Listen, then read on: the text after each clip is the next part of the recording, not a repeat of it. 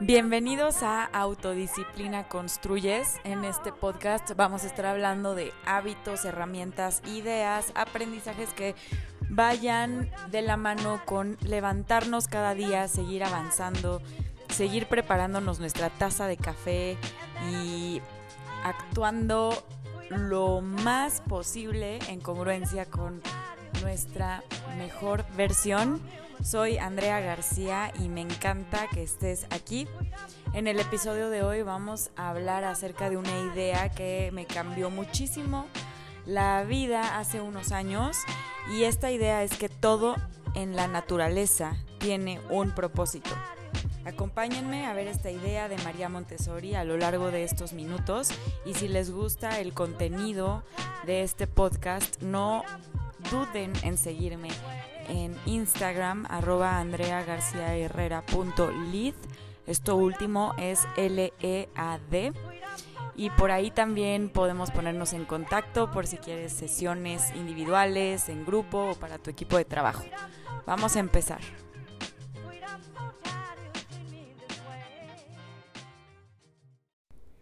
En el episodio de hoy quiero hablar de una idea que hace unos años me impactó muchísimo y me ayudó a salir adelante.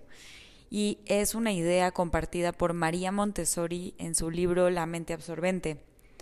Mientras me preparaba para ser guía Montessori, nunca me imaginé que los libros y enseñanzas de María Montessori me iban a ayudar tanto en mi vida personal. En este libro, María Montessori habla de muchas cosas relacionadas con su filosofía, pero lo que quiero resaltar hoy es cómo todo en la naturaleza tiene un propósito. Ella habla de algo que ya sabemos todos. Si observamos un árbol, la lluvia, el sol, etcétera, todo en la naturaleza tiene una, un motivo, una razón de ser, tiene su lugar y su propósito. Lo mismo pasa con nosotros, seres humanos nosotros podemos darnos cuenta de que tenemos muchos componentes que indican que nuestro propósito, naturalmente hablando, es hacer, avanzar, producir. Tenemos todo en nosotros que para eso, si observamos a un ser humano, con todas o ya sea algunas de sus capacidades, activas, nos damos cuenta de que estamos hechos y el propósito por el cual somos parte de la naturaleza es para hacer, avanzar, crecer, crear, producir. Para entender esto, un buen ejemplo es justamente eh, un salón Montessori. Pero antes de eso, quiero decir que también el punto al que vamos a llegar es a qué pasa cuando estamos produciendo.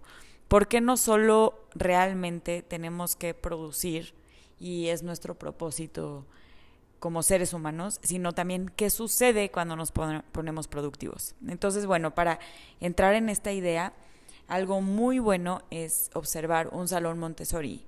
Y específicamente quiero hablar del salón Montessori del cual yo he sido parte, eh, al menos por dos años en mi vida, y es con niños de tres a seis años. Si observamos a los niños en una escuela, bueno, normalmente un salón eh, se le llama ambiente en Montessori.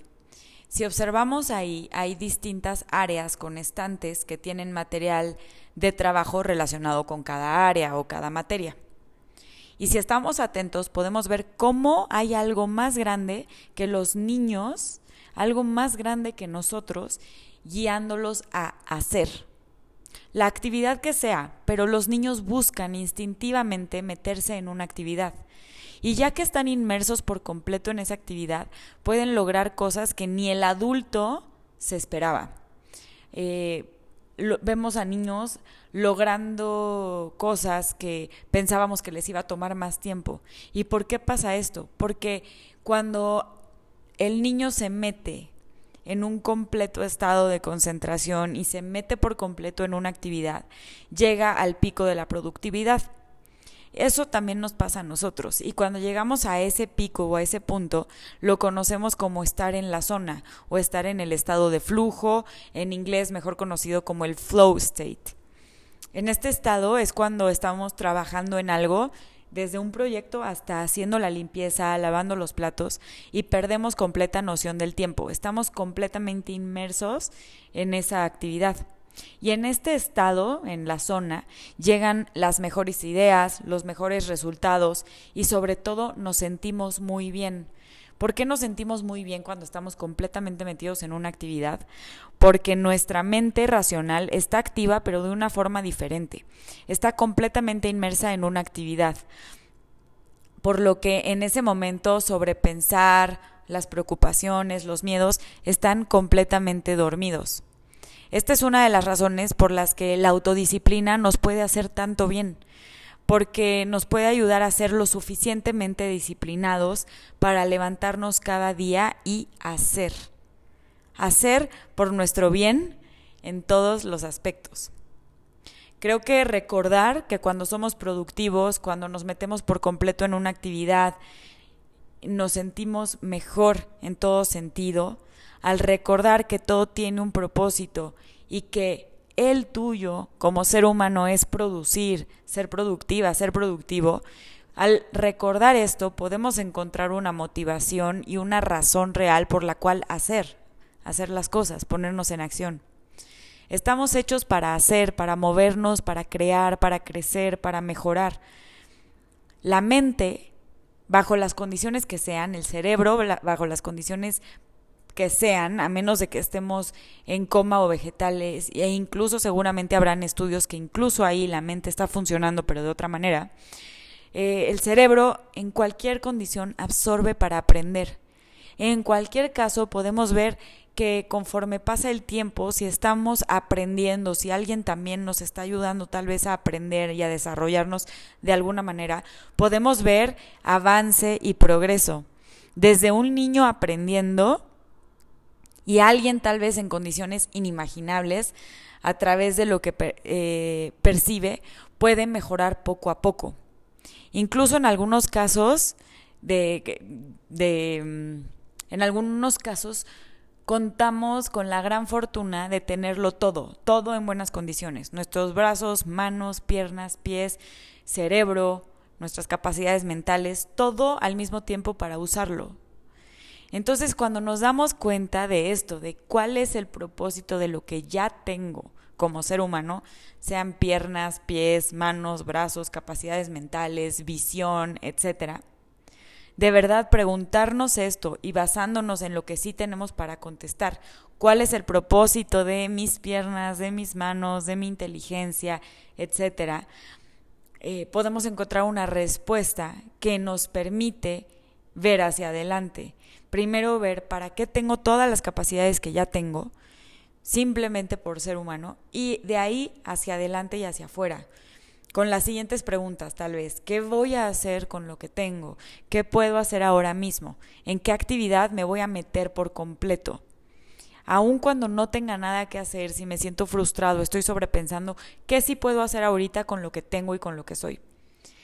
Porque al provocar el estado de flujo en nuestra vida, o sea, metiéndonos por completo en una actividad, provocar entrar en la zona, al ponernos a hacer algo, el primer paso es estar en la sensación de, ser productivos. Al hacer esto y al provocarlo, ya simplemente por eso nos ponemos en estado modo productivo. El siguiente paso de ahí solito fluye. Una vez que nos ponemos una tarea y nos concentramos por completo en esa tarea, va a fluir lo que tengamos que hacer realmente y simplemente por habernos puesto activos nos van a llegar ideas, claridad. Por eso a veces una, una cosa que recomiendo mucho para desatorarnos y para sanar codependencia y muchas otras adicciones emocionales es ponernos productivos. Me encanta recomendar eso y yo lo hago constantemente en mi vida. Veo que cuando estoy atorada en algo sobrepensando, ponerme en modo productivo me ayuda muchísimo. Hacer esto entonces puede resolver dudas, frustraciones, sentimiento de estar atorado, ansiedad, sobrepensar. ¿Y por qué? Porque estamos siendo fiel a nuestro propósito, a lo que estamos hechos, eh, para lo que estamos hechos también. Es más, recuerda la última vez que te metiste por completo en una actividad productiva y verás cómo es cierto lo que estoy diciendo, cómo hacer tiene que ser parte clave de tu día a día.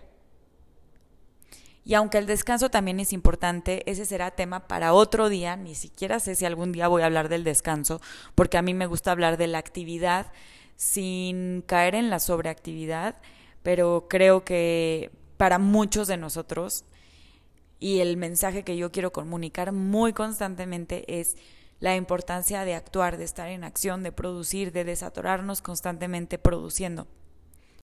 Y bueno, entonces para ir cerrando, con este episodio los quiero dejar con las preguntas que les hice hace unos minutos y que me gustaría muchísimo que te, las hagas en este momento, sobre todo si estás sintiéndote medio atorado, medio confundido, medio que no sabes qué hacer en, en alguna situación. Las preguntas simplemente son tres. ¿Qué voy a hacer con lo que tengo? ¿Qué puedo hacer ahora mismo y en qué actividad me voy a meter por completo. Yo creo que puedes escoger una de esas tres preguntas y ponerte en acción. Espero que esto que les acabo de platicar, esto que acabamos de recordar juntos, lo hayan disfrutado, pero no solo eso, que pongan manos a la obra, que nos pongamos productivos y que los haya inspirado a ponerse a hacer algo. Cuéntenme qué van a hacer. Un abrazo y hasta la próxima.